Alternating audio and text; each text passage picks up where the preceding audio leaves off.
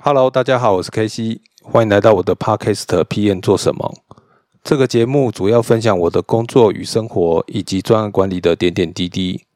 我也会邀请我周围的朋友与同事一起来聊聊彼此的生涯规划与职场经验，希望你会喜欢。感谢您的收听，期待您的订阅、分享与评论。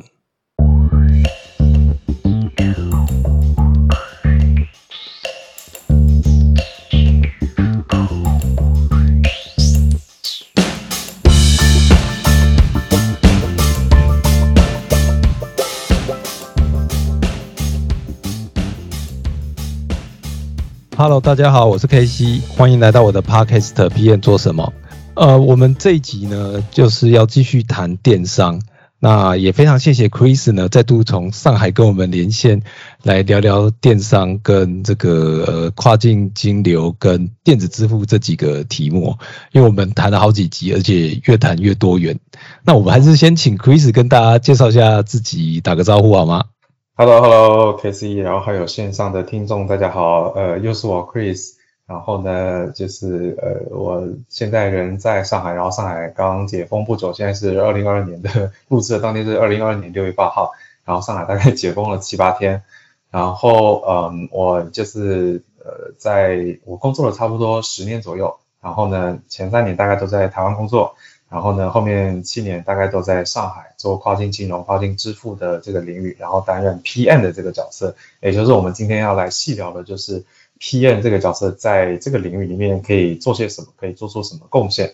嗯，呃，我们其实前面几集，呃，我还是 recap 一下，就是我们谈了大概金融是怎么运作的，好，就是这种电子支付是怎么运作的，然后。有哪些电商的巨头啊？然后我们面对监管的一些状况。那上一集我们又谈的就是这种跨境金流，然后还有这种跨境金流、跨境支付在这个东南亚的一个状况。好，那回到这几个主题，其实最核心的就是说。总是会有一个人，就是这个产品经理会要去负责这里头的一些产品的设计与产品的角色。所以今天就是先想要跟 Chris 聊聊，就请他也分享一下，就是说你可以分享一下，就是在这种跨境金牛里头，PM 到底是做什么样的角色呢？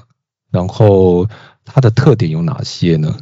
嗯。好的，好的，没问题，没问题。就是呃，其实应该首先回答这个问题的话呢，我觉得要先从就是中国大陆对于 PM Product Manager 这个职责的这个划分，它其实蛮细分的，就是有几个维度。因为呃，就是中国大陆市场这么大，然后 那个 PM 其实很多，就是甚至有个一个网站叫人人都是产品经理，所以呢，其实对每个产品经理的定位或者要求其实都不太一样。那我跟大家简单介绍一下，其实有几个维度。然后可以来去组合成一个 PM 的这个 job role。首先第一个维度呢，就是呃，你是比较偏商务型的 PM，还是你是比较偏平台型的 PM，还是你是比较偏用户型的 PM？就这个的话，其实没有一个绝对的标签，只是说一个倾向性而已。那所谓的商务型，其实就是你比较呃懂这个呃这个这个商务上的呃这个发展，然后呢，你可能对产品的设计。呃，稍微比较弱一点，但是你很了解说这个市场的风向，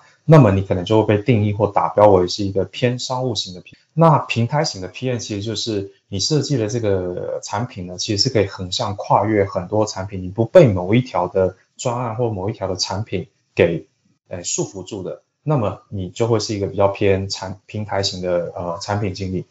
那还有一类型就是用户型 PM。就是你是一个呃跟用户比较常打交道，比方说你是比较擅长这种交互上的 UI UX 的这个设计，不管你是 To C，然后你都对这种用户的习性或者是用户的调研比较清楚了解的，那么你可能就是一个偏用户型的 PM。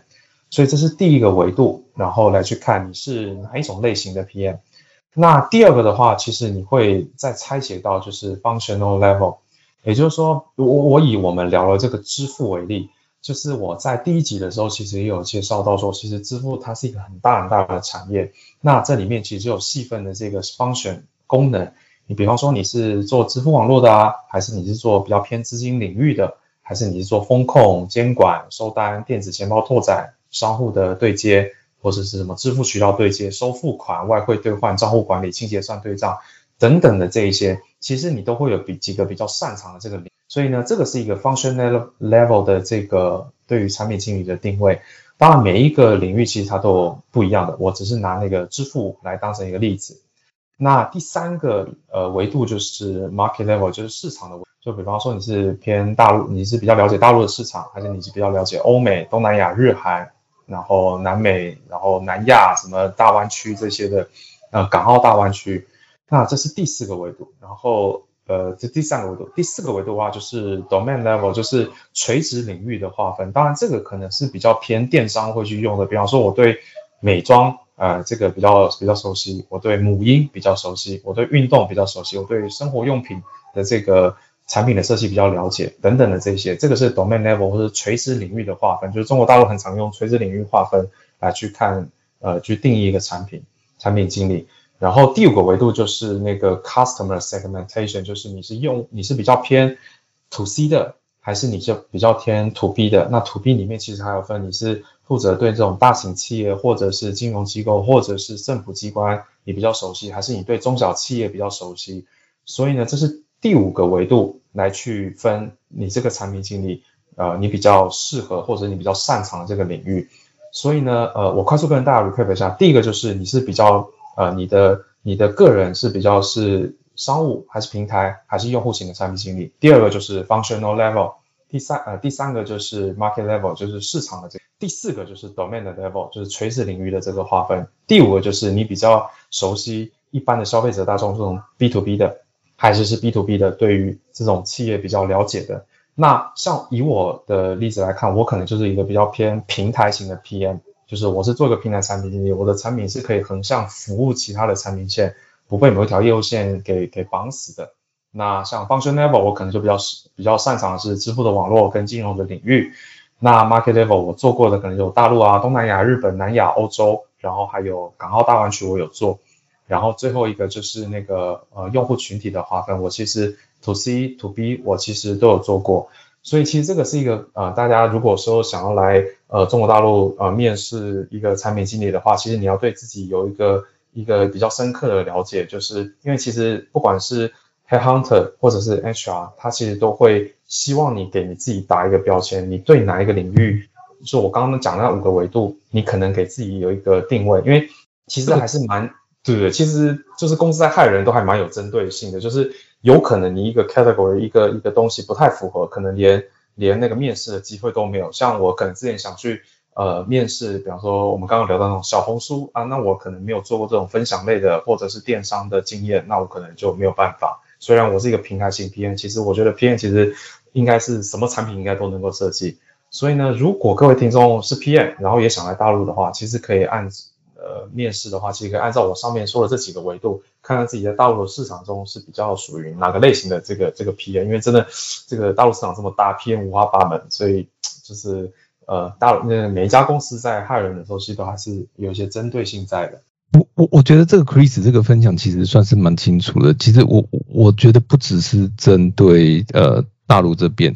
应该很多人也可以透过这五个 dimension 去理解一下自己到底。的自己的工作的这个角色是在哪里啊？因为我觉得这是一个蛮有趣的分法。其实它是好几个岗位，应该也不是单一的。就是你有可能，就像你刚刚你自己定位，你虽然是在做平台这个这个面向是比较广的，可是其实你在每个方方选啊、市场啊，你都会有一些针对性。所以说你在这个方方面，你就可以画出说你自己大概会落在哪个位置。因为我觉得其实这个。应该相较很多人是可以帮助到很多人去理清楚自己到底是在什么样的位置上。嗯，对，而且当然我我我是觉得其实人不要受限，就是特别对于 PM，就是你希望你可以不管你在 market level 也好，或者是你在哪个市场，你其实不要去受限；你在 function level 你也不要去设限。那当然你可以自己先规，就是比方说我当前处于是在这个这个 dimension 的哪一个位置，那我希望可以往哪个发展，哪哪个哪个方面去发展，那你其实也可以去。做这种 career path 的这个规划，其实也是蛮有用的。就就像 K C 你刚讲，其实不止 PM，其实你其他的角色，你自己大概也都会有，就是对于这个职场的自己的定位，也会也可以做一个，就是这个这个这个这个这个了解吧。对，嗯嗯，是的，嗯，对。那然后，那你可以大概讲一下，就是说，因为你刚才已经把你这个角色定定呃，有一个听众应该得了解这个这个这个你这个这个位置是大概是在哪里？那像这样的一个平台的 PM，他要做哪些工作呢？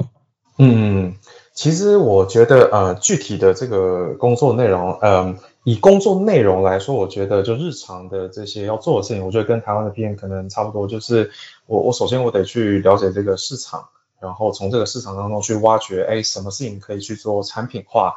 然后呢，呃，因为 PM 其实我我觉得这个讲 PM 的这个价值其实不只是说把一个需求转化落地成一个可执行的一个产品，其实它还要横向很多沟通的需求，所以我必须要去横向去整合，然后 BD、Marketing、法务合规、财务，然后资金规划，然后或者是其他各个团队的这个意见。然后会诊他们的需求之后，然后再去产出这个所谓的需求的文件 spec，然后交给 R&D 去开发，然后测试 QA 他们来去测试，然后上线前去做这些功能的验证啊，是不是符合我这个产品的这个诉求啊？然后最后再把这些呃想要提出这个需求的这个，比方说不管是 BD 或其他的业务的这个需求方进来做这个线上的验证，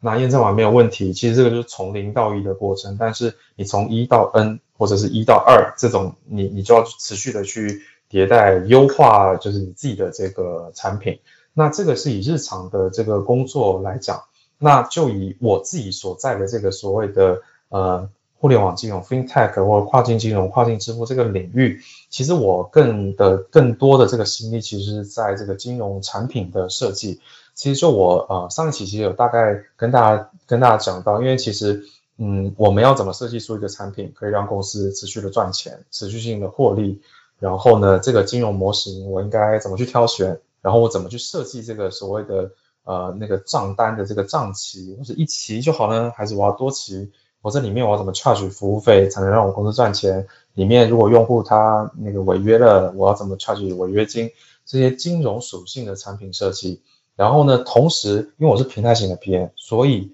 我还要考虑到这个产品必须有拓展性、复制性。如果同样的一类需求的进来的时候，我可以马上的去复用、去套用。所以这个也是我觉得，呃，一个金融产品加上金融平台产品它的一个价值，或者是它平常我们日常要去要去做的这个事情。那我换个思路，比方说，假设我之前在那个蚂蚁国际，我其实之前做的是跨境支付的金融产品。那呃，支付跟金融。它要考虑的点可能就又不一样，就比方说所谓的支付，我其实就要去去关注说，我怎么打通这个 end to end 的这条的支付的链路，让它在 information flow 就资讯流，还有 fund flow 就是那个资金流都能够走得通。同时呢，就是正向的这个交易要顾，我其实也要去顾这个所谓的逆向交易，然后退款 refund chargeback back。还有什么？对，这不是一个这不是一个容易的题目。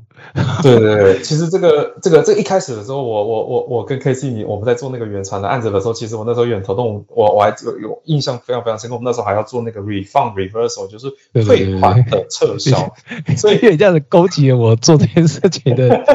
回忆。那时候我们不是有，尤其说你有一个 transaction 如果挂点了。那个时候你可能要去追是从哪边退的那个账，你可能就会疯掉，因为每天就是在搞这些东西。对，而且假设，因为我们刚刚讲其实 end to N 嘛，假设这中有五个节点，其中一个节点挂掉了，然后后面的节点认为就是举个例讲，第二个节点他认为是交易失败，后面几个节点都认为交易成功，这中间你就要去想看想办法去做对账，然后呢系统的对账也好，人工对账也好，然后来把这笔账给平平掉了。然后呢，如果钱已经付出去了，那有一方可能就要出来去垫资，所以这中间其实有很多很多的这个环节，所以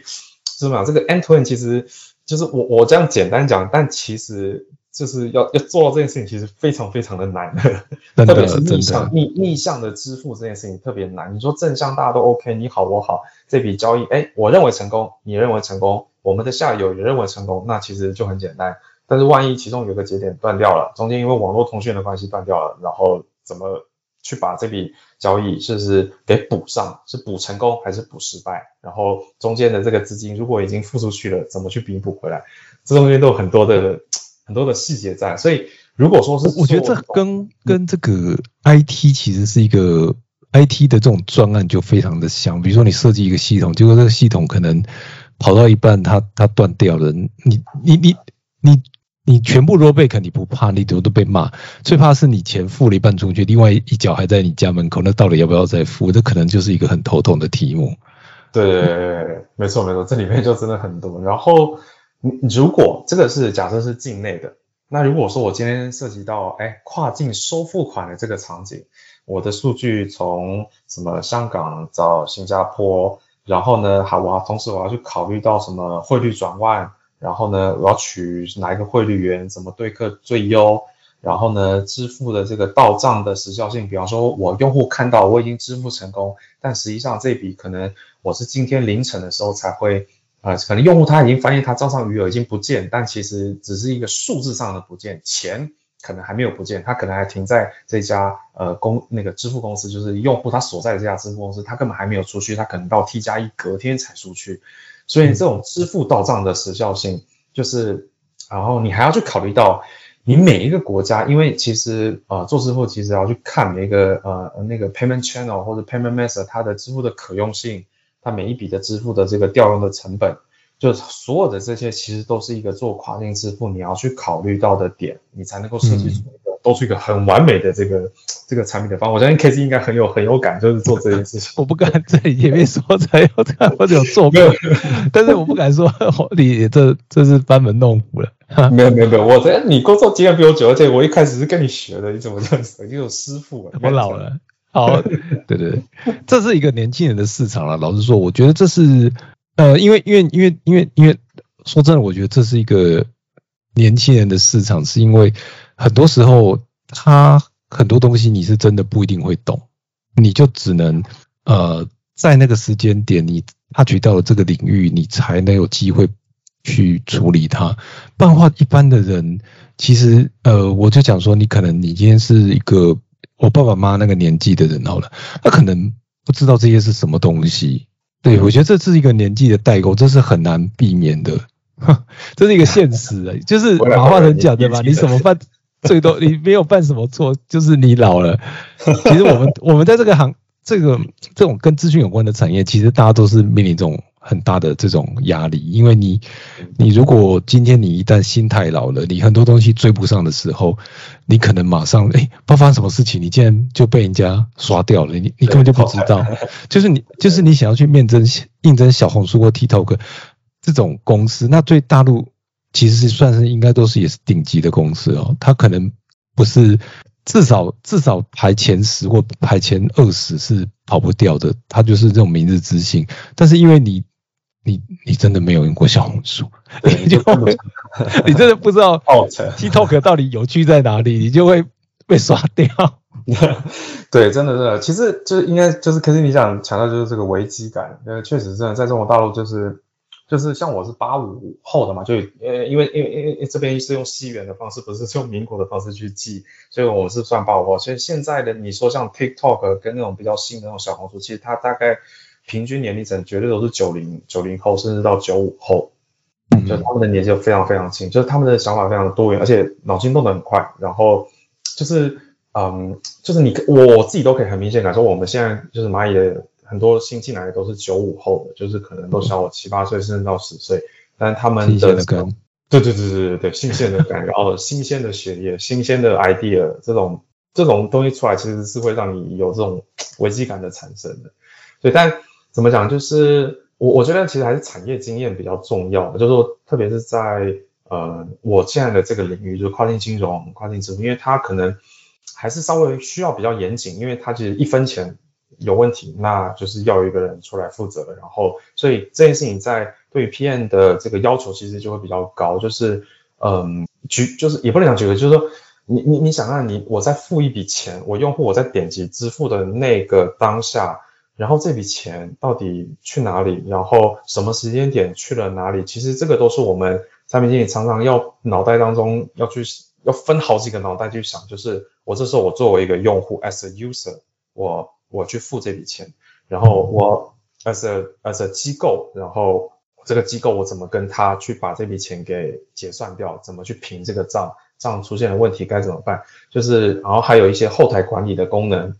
然后呢，其实很多这种呃，然后还有加上一些风控的东西，其实很多时候就是做我们这行的这个这个脑袋，其实要一直切来切去。我一下子我可能是一般的 C 端 user，或者说是 B 端的 user，或者说是我们的合作方，我站在他立场，我如果钱晚到了，结算晚结算给我，那他们就不利。那我们这时候我就要回过头来去想，我怎么样可以多出一个资金的这个方案，给快速的结算给到他们。所以怎么讲，就是做做这块的，其实可能一般消费者就是点点点点那个那个 check out page 收银台点点点很快，可是然后但但这中间其实特别是涉及到跨境这种。汇率的转换，然后随时这个汇率都在波动，然后呢，这笔的支付我可能会有锁定这个窗口，就是我可能你进来到某个页面，我已经帮你创建了这个支付订单，但是你如果五分钟内不支付，然后我们可能就是帮你失效处理，然后，然后这同同时我们还要考虑到很多这种呃 high volume 这种 transaction 很很高的情况下，怎么去设计这个产品，所以要考量的点其实都还蛮方方面面，特别是那种异常逆向的流程，我觉得这个是一个。可以体现说一个产品经理他是不是 qualify 的一个点，因为呃，就像我刚刚讲，你你正向的东西你可能比较好想，但是逆向的东西你怎么去，就是比方说像一笔的资金，一笔正向成功，一笔逆向，然后你怎么去做 net off，怎么去结算给这个商家，这个就还蛮还蛮复杂的。对，哎，我我突然想到一个题目，这个题目呃比较偏 IT 一点。你们你现在的角色算是产品经理嘛？如果是敏捷开发里头就是 PO，那你们像你们公司这种其实就是一个资讯为基础的这种公司，你们会用敏捷开发吗？我们其实不会，我觉得我们还是哎，就是在 run 呃 project 这个这个面上，其实还是比较传统的原因，就是因为很难敏捷的起来，因为。我们一个产品就是，虽然我们是比较你知道，就是小步快跑的公司，但是有些东西其实你还是要前期调研，然后中间开发，然后人人日可能就要一百个人日。我如果要像以前开发那种拆成很小很小一个 unit 的去开发，其实很难。就是虽然我们也曾经尝试过，但是后后来发现没办法，有些东西都是你知道，就是哎我 A 影响到 B，B 影响到 C，就是大大家互相都牵扯在一起，我很难用这种敏捷开发去快速的去 run 一个一个 agile 这种迭代。所以，我们其实没有。但是，你们的呃产品的节奏周期这么的短，我意思是说，它随时都在推陈出新，出新的服务啊。那或许是做这种 to B 的，可能没有像 to C 的这么的快啊。但我我只是说，这种因为因为因为我们也做过 payment，也知道说它的这个节奏其实很快嘛。但是在这种很快的节奏底下，你做这些东西，你你这样子追赶得上吗？会不会？你你你就是工程师，啊程序员慢慢的做，然后你每天急到快爆了，但是他们就说急什么，就是耗这么多时间，那这怎么办？然后上的又有 bug，因为你这个你知道你们这个金融的东西要上去，可能不是你想上就上得成，对，中中间反复验证什么都很重要。对，就是不其实不止金融，我觉得做资讯这个行业，软体资讯这个行业其实都一样，就 是反复不断的验证，而且我们也做过那种就是。呃，两个月、三个月上了产品，结果后来发现啊，不行，就是这个东西再砍掉再重练，就真的是砍掉重练，然后再再再再推另外一个 产品出来，因为没办法，因为有些就是也有各种各种环境嘛，就是环境有影响，监管也有影响，然后可能呃进队，然后他们可能也先推出这个产品，然后他们可能利率更低，这个这个其实真的就在市场就是商业领域上就是一个很很现实的，如果我们跟竞争对手，我们的这个利率比较高，那别人干嘛用我们的产品，对吧？那我们就要重新再去设计我们的金融模型，这个这个其实都很现实。了解，好，我对打打了一个岔，只是因为我刚突然想到，因为因为我自己听到这几种，其实像平台型的这种服务，就跟 IT 就非常有关系。因为如果说你你做的是比较呃，比如说垂直领域啦，或者是这个地域啦，或者是这种呃。特别的这种 customer 的，我都感觉上他比他跟他就很像一个 sales，就是跟着这些渠道在边货，他的重点可能是一些营销的活动等等 marketing 的活动为主。可是如果你做平台，很难不改平台，那改平台其实就跟 IT 很多关系，很多很多那个有。migration 啊，做迁移啊，什么这种其实其实就是那种。在市场上可能看不到的那种功夫，其实我们私底下都要做很多脏活累活，真的就是做一个。比方说我们收购一个一家公司，然后他做那个 migration 可能是做个两年，然后这两年其实什么事情业务都没办法推展。嗯，了解。嗯。所以听起来其实这就是这就是感觉上很像专案经理部分专案经理在做的，但是专案经理可能做完这一套就可能就是换客户换厂换这个赛车，你这边就是会一直在这边反反复复在平台上打磨，做这些相关的这个产品的继续的改造啊、开发或调节、加 feature 啊等等这样子。嗯嗯嗯，对对，没错，因为。就是就像我一开始讲，就是我以前是做乙方，做乙方就觉得，哎呀，就是没有自己的用户，没有自己的数据，什么这些做起来，你会觉得好像就是一个做完就再做下一个，没有那种延续性或积累。然后所以在蚂蚁这种自己有产品，那你就可以去打市场。那种思维其实跟就是这种甲方的这种思维，跟在乙方其实我觉得还是有蛮大的区别。就是做乙方有点为人作嫁的，因为再怎么做都是都是为别人努力嘛。可是你。你现在就是自己的 baby 自己养啊，这个这个吞吐量多少啊，赚多少钱啊，这些是很难去怎么讲，这是一个我觉得是完全不同的啦，这是思这个这整个思维就是不一样的。嗯，对，没错没错。哎，那那像你们，你刚刚有提到你做这些金融产品的设计啊，你你也可以讲多讲一些细节嘛？你是比如说有个产品人家丢给你了，你要做。你嗯，或者或你可以讲说是怎么样？你会发想出一个产品？你是自己去提案吗？还是哦？你说提 proposal，其实也不会，因为这个其实要看，就是就像我刚才讲，就你呃，PM 其实你你能够跨足到，比方说你了解市场行情，那你其实也跟 BD marketing 他们多去做这种市场的调研，你发现呃这个这这个领域里面其他竞争对手都没有来做，并且他有。他这个用户在，然后也有市场的诉求在，那你就可以，其实你就可以去做。但我们比较少去做这种 pitch 或者是 t proposal，大部分其实我们都还是 BD，他会去找合适的客户，然后从中我们再就是就是一起交流，然后他可能去设计他的商业的模型，然后做一些这种前期的呃定价也好，或者是比方说我们每一个主体每一个主体之间怎么去做法务的签约，然后。我的这个 information flow flow 大概会是怎么走？然后我们有这个基础在，然后我们再去做后面的那个产品的设计。所以，呃，当然也有可能是在 BD 的过程当中，他可能想要说，哎，我进入 A 金融模式，结果呃客户也想要，但是后来我们聊聊聊聊，发现其实，嗯，我我我觉得有些时候常还是这样，就是我们服务客户，其实客户不知道自己想要什么，所以你给他两个选项的时候，他可能只是大概粗浅看一下，他是他想做 A。但是你在那个需求在聊聊聊，发现其实他想做的事情是 B，那你就从中你得做切换。我相信 K C 应该也会有些感触，就是有客户永远不晓得自己想要什么，所以我们当然我们也会去比较每个每每个市场，就是哎，我今天像我现在做了，可能有做什么提前收款对企业的，然后也有做那种。呃，现金贷就是直接放钱给他的，那这两种就是一种产品不同，完全不同的产品的思路，一种是基于保理模式，一种就是基于借贷的模式。那客户就想说，反正我就需要钱，那我也不知道，那我先随便挑一个好了。但是呢，其实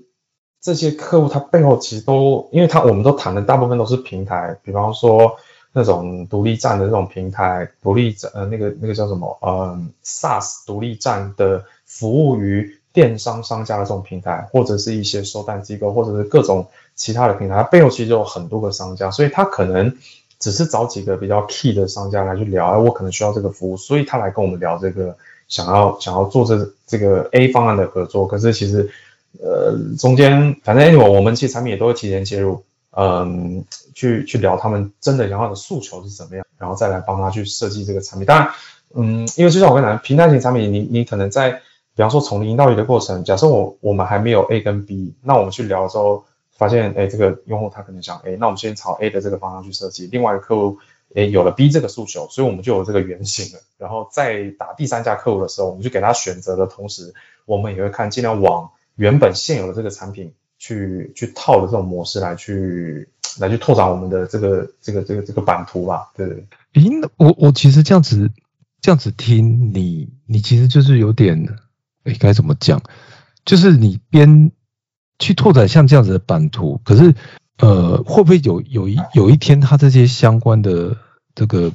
服务，它都已经成熟了，你就真的没有地方可以去，那怎么办？比如说，比如就像是说，我现在其实有时候就会想说，这个支付跟这个金流还能够玩出什么样的把戏？比比如说这个，你跨境都已经跨完的，这个借钱，你借钱，你看现在连那个什么，就是。就是 B N 那个 P Y 都连苹果都要踏进去了，所以我在想说，那金流是不是这已经到了一个极限了？那那你还能做什么呢？这些产品都已经很成熟了。嗯，明白。对，确实啊，就是有几个维度嘛，你要么从新的市场去拓展，因为就像我们前几集介绍这种东南亚或者是非洲、南美的市场，都还是比较。比较比较新颖的，你可以拿你现在手上的武器去那边去拓展市场。那但是我我自己觉得说，就是还是有很多花样可以玩的。因为其实虽然啊，虽然就是你你整条这个生态，不管是支付或金融这个生态，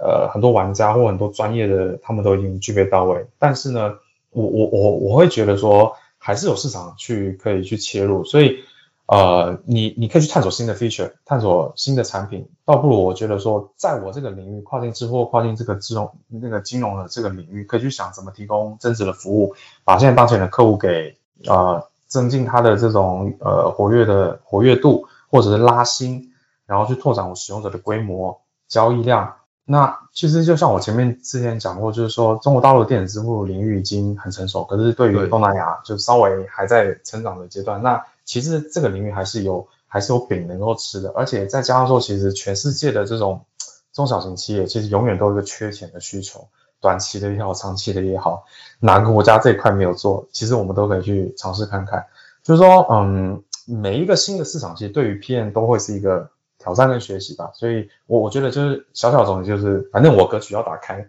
我不会觉得说，哎，现在这个产品已经做了，那这个市场已经没了，那我就我也不知道我现在该干嘛。其实也可以去。新的市场去了解，当然这个新的市场，嗯，其实要踏进去还是有很大的难度。你你说那种公开的网站上面可以查到的资讯，也其实也都有限，所以还是要看你身边有什么资源，然后你身边有哪些同事了解这个市场，你你跟他去聊聊看看。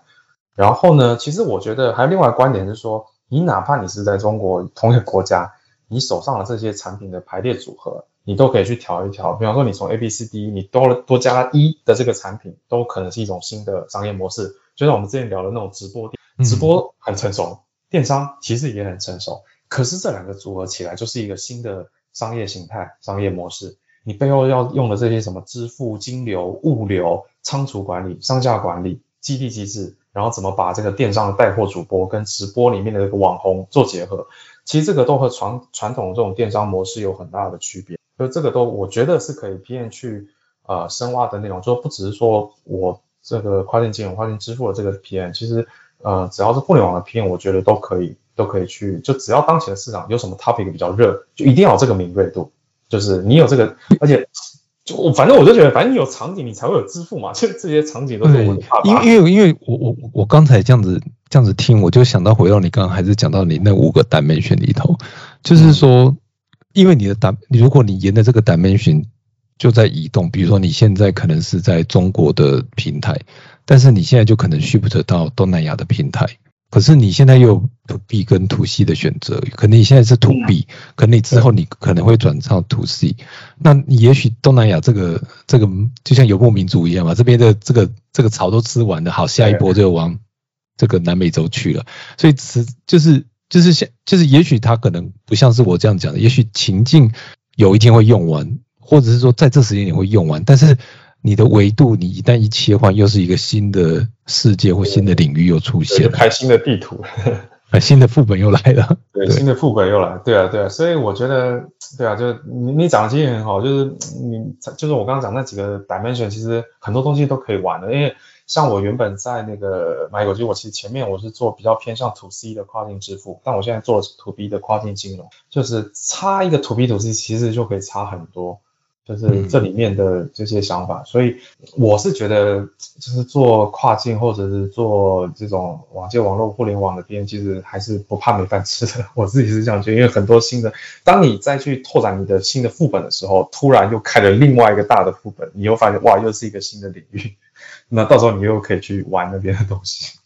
诶，我我我其实之前应该也有问过类似的问题啊，但是我还是很想要知道，就是说，因为你我们这边大部分听到的可能是去大陆那边做码农，或者是技术上的职位，那他需要的沟通能力可能可能没有那么多。你现在过去做的这个东西是这个产品经理，产品经理是不可能不跟人沟通，所以你怎么去克服这些？文化上的一些呃隔阂，比如说你要跟你大陆的同事，或是刚刚讲的九五年之后他 跟你差了二十岁了，你很难想象你现在三十五岁，九五年出来是是十五岁耶，这好像也不太可能。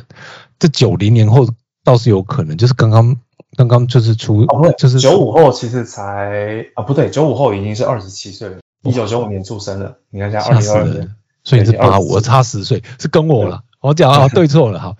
对，我是说你怎么去这种，其实这个这个二十年也是一个很大的鸿沟诶。嗯，以前你可能很难想象啊，对对啊，这你怎么去克服这些，比如说文化差异啦，或者是年龄的差异啊，甚至地域的差异啊。比如说你要在东南亚人做事啊，在唱歌怎么办？对我我我我觉得其实一开始来确实还蛮 suffer，因为你说哪怕我一开始来中国大陆工作，但其实有些用词 term 其实都不太一样。像我们台湾讲资料库，这边可能讲数据库，数据库，然后那个 column 这边就直接叫字段，所以他讲数据库的字段。我一开始说，嗯，不好意思，你可以再说一次嘛。然后就说，哦，其实就资料库的某个 color，。哦，我懂了，我懂了。就一开始会，等一下，这还有一个坑，你知道吗？就是我们的 color 跟 row 跟他们是反过来，对对对，对不对？这这这也是一个坑。我们一比较一一个 row，他们一比是一个 color，所以是反过来的。它这个这个是这小尝试。对，就会有很多的，就是要去磨合的这个点。就虽然大家都讲普通话或国语，可是其实有些 有些用词不一样。再加上我一开始就讲到，就是这这中国大陆人的讲话的语速其实也会比较快，所以这个也是有一些需要磨合的点。但后来我我觉得吧，我我觉得其实也没有到这么难，就是说，嗯。你你在工作上你有自己的那个专业度，那你建立好这 credit，别人也觉得哦你其实还蛮专业的，然后你也很细心，然后也很帮助同事，那其实别人也会给你相同的这种尊重跟认同，而且就是你刚刚讲这种身边大陆同事都是年轻人居多，所以我们有些时候有事没事我也会去跟他们闲聊，看他们现在热门的话题是什么，跟他们有一些共同的语言，而且这样说，其实我观察到就是身边年轻人其实他们都很好学，而且脑筋动得非常快，也很谦虚。然后每个每个人的经历其实都非常非常的丰富，像我现在老板他是八四年的，然后他之前创业过，去过非洲做支付，也做过币圈平台的 CEO，就是就怎么讲，身边的人其实都就特别优秀，所以我我我基本上对我基本上也都是要战战兢兢，就不可能躺平，就想说啊自己就是过就是混混了几年，但其实没有身边的人很多那种海归，哎海归就是。海外留学回来中国大陆发展的那批年轻人，就是有海归。然后呢，呃，这个是我觉得，其实像我来，反正反正也没有，就是一开始你确实要去建立你的 credit，不管你到一个新公司、新的团队，你都得展现你的专业度，然后你确实能把一个项目给落地了，那别人就会觉得，哎，OK，你你做得来。那其实后这个慢慢的积累，其实我觉得就是这种。磨合，然后或者是默契，其实就会产生的，就没这么难，没这么难做事情。而且，其实我觉得在这中国大陆，我就发现一个比较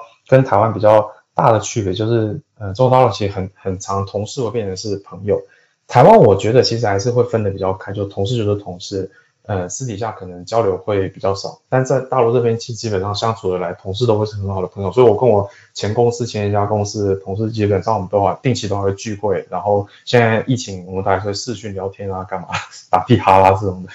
就是我觉得这个当然也是一段积累的过程，但我觉得，嗯，就是工作上你只要展现自己的专业度，我觉得这个就是都 OK。那其他国家的话，其实我在上一期有介绍到，其实东南亚的人，其实他们。也都也还蛮谦虚，然后也都会就是去虚心虚心问教了。那那菲律宾人非常的乐天。那有些时候你跟他聊一件事情，确实你会遇到困难，就是你发现他的工作积极性没那么强，但是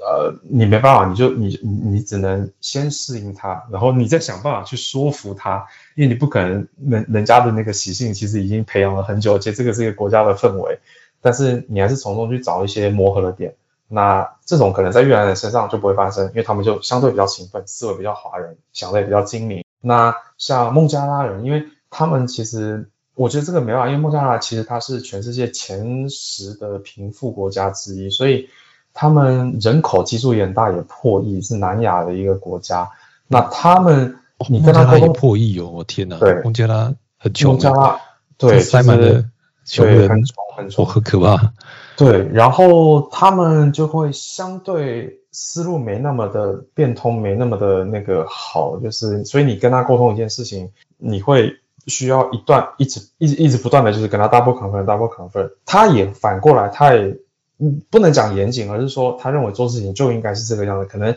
在中国大陆就是大家同事有默契度存在，可能就哦这件事情我们就定下来就这么做了，那大家可能就吭哧吭哧就去做，可是嗯孟加拉的习性就是一来伊斯兰。国国家，二来是他们非常非常穷，能够跟我们对接合作的这些同事，在孟加拉真的非富即贵，真的就是他们家里面都有佣人，然后一一一栋 house，我后来才了解，虽然我没去过，但是都他们都是那种，因为他们会讲英文，基本上你就是家里家境要非常非常好，去什么澳洲、美国留学回来，然后就是他们的家境其实都是非常好，但是大部分百分之九十以上的孟加拉人其实都。过得非常非常穷苦，但 GDP 其实都低得很可怜的那种。那所以我是说，其实每个国家怎么讲，你就先适应他们，然后你再把你的这个观点或希望他们做的事情去传达，就就就 OK 了。对，那日本人就真的非常严谨，因为我日本人真的很严谨，超级超级严谨。对，我也合作过，我觉得日本人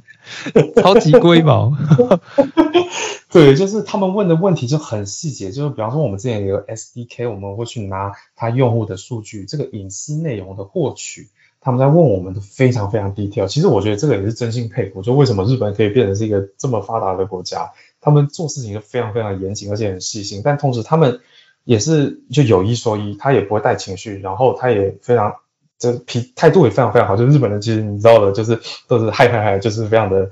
就是就是非常有礼貌这样。所以每个国家其实都有不同的这种这种风土民情。然后只是说我我们因为是要去开疆拓土嘛，所以其实会去找那些相对比较落后或者是开发中的国家里面的这些呃支付机构去合作。所以还好，反正就是一个。呵呵一个一个磨合的事情吧，我觉得。不过不过你刚刚有提到，就是我我觉得应该不是说台湾人下班之后会跟同事变朋友。我我的感觉是，呃，当然因为我们算是很熟，所以还是会看看你的 IG 或脸书，所以会知道说你们就是你在大陆那边的同事，你们去拜访对方家庭，去比如说在大在在家里头开，这叫开趴嘛，就是这种活。这种的题，这种的活动其实很多，可是我觉得好像台湾人比较少这种活动。我们比如说会晚上去吃饭，哦，约出去外面。对对对，比如说像我们有我们跟跟谢志伟啊，或者是那个洪承贤，我们可能跑去这个哎这个猫空去喝茶哦，这种可以。但是但是我们不会跑去洪承贤家。哦，对，就是我们比较，我觉得台湾好像比较少跑去别人家，但是出去玩啊、唱歌啊，我觉得这个。应该还是会有，所以这个应该，我只是觉得这种应该是说交流方式不一样，对，有点不同。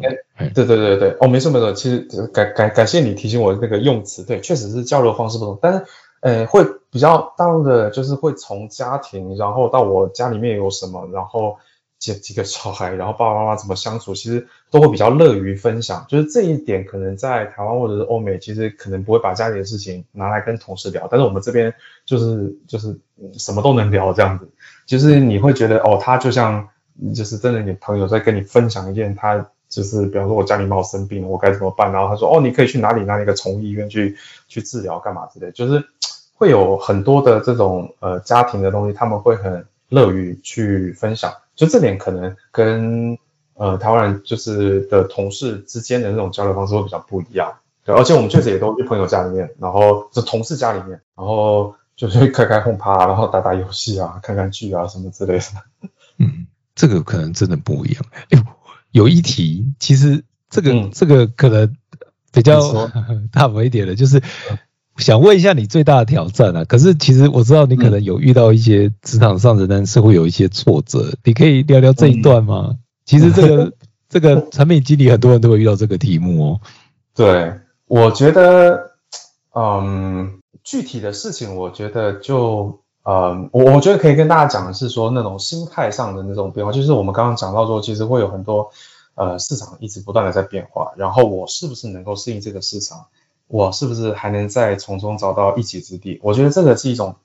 不安感。我觉得最大的挑战是一种你得持续维持这种不安感，因为像我今天我我是比较有幸，我可以在蚂蚁金服这家巨头工工作，那我是站在巨人的肩膀上。但万一如果突然今天这个巨头遇到什么变化、监管的挑战，或者突然某一天一个巨这个这个巨人旁边又长出另外一个巨人，然后他跑得非常快，我要怎么想办法跑得比这个巨人更快、更远，才能赢过他？所以我觉得其实是嗯这种这种啊啊这种。不安，这种危机感应该叫对，危机感会让你一直不断的去往前去走，所以我觉得这个这个挑战其实蛮可怕，因为有些人可能一份工作，他觉得我安稳把我手上的事情做好啊就 OK 了，那我可以这个这个技能我可以吃个十年，可是其实在我的行业，我觉得我觉得很难哦，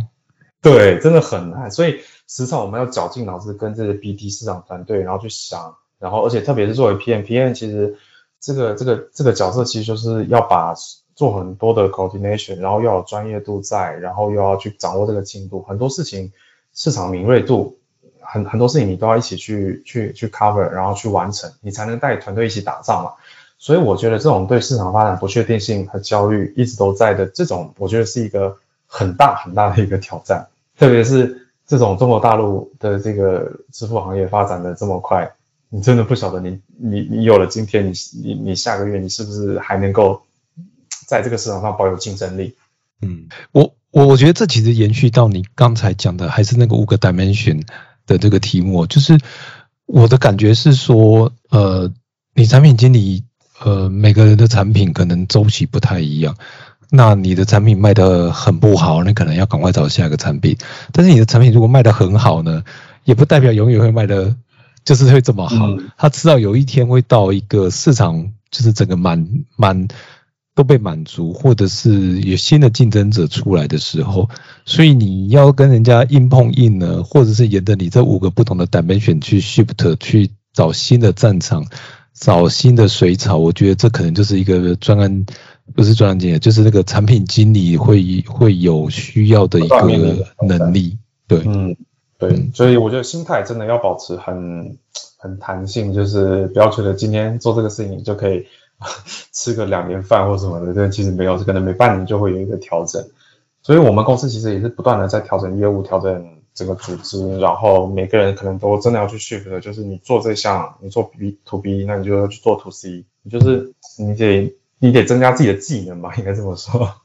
这个会裁员吗？裁员的机会大吗？嗯，也会有。坦白说，其实我们就是现在，你看疫情这么的这么的可怕。然后阿里巴巴总部他们其实也有一些裁员的手段，然后像腾讯他我知道他们也有，然后甚至他们会说呃适度的就是降薪。毕业典礼前一阵子很红，在讲那个什么毕业典礼，就是请你走会发那个说你毕业了。嗯，对啊，反正哎这种事情就是怎么样，就保持自己的竞争力吧，因为你不晓得疫情大环境监管，然后公司的走向，其实你都不晓得。嗯。但是，但是我相信这个产品经理是一个很很核心的能力啊，因为他也不是很容易，就是突然间就培养出来的。他不是一个直线，就是说啊，你今天只要照着这条路走，就可以变成一个很好的产品经理。它是一个非常多元的技能，比如说你像刚讲的，你可能需要有很强的敏感度，然后你甚至累积了一定之后，你可能对产品也会有敏感度，然后你知道要往那边跑，因为除了你自己要。要生存，你公司要生存嘛？你要知道要往哪边逃，带整个团队去哪个方向，然后再就是说，你可能要能够算个钱，因为你你没有财务观念，你没办法做这些东西，因为你可能会做出一个会计的东西，对，然后又能够跟客户、跟你的这个 member，甚至跟老板，甚至跟这个监管单位打交道，所以这些东西都不是一天或是一个。一就是做一个案子就能学会，它可能是长期的累积，但是你累积的这些基础能力之后，也许你就可以像变形虫一样，就是在你的这个矩阵里头到处的游移这样子。嗯，但是你仍然还是会有跨不过去的，比如说，诶，跨不过这个，跨不过进进这些社群，比如像 TikTok 或小红书，他们要的人可能又跟 Payment 这边又是不太一样的人，所以这可能就会有点难度。嗯，嗯对，当然我后来就是其实我选 payment 也是觉得就是每个各行各业其实都需要 payment。你说小红书啊，那个 TikTok 他们也需要 payment，但他们可能看重点不太一样。但反正我自己是觉得说做 payment 这个行业，就像你刚刚讲的变形虫，我可以去每个行业都需要这个人才，那我可以我可以快速的 pick up 他们那个产业的这个知识，然后把我这个 payment 的技能放进去，那这样的话就可以整台车就可以运作起来。那这样我就在这家公司有真正的价值。所以我觉得这个也是我选 payment 的一个蛮蛮大的原因吧。对，嗯，好，那今天就是非常谢谢 Chris 的这个分享哦。我我我觉得从呃这个一开始谈就是这这个 payment 大概是怎么运作啊，谈这个这个在这个市场上的巨头，谈东南亚，然后今天我们又谈的这个。专案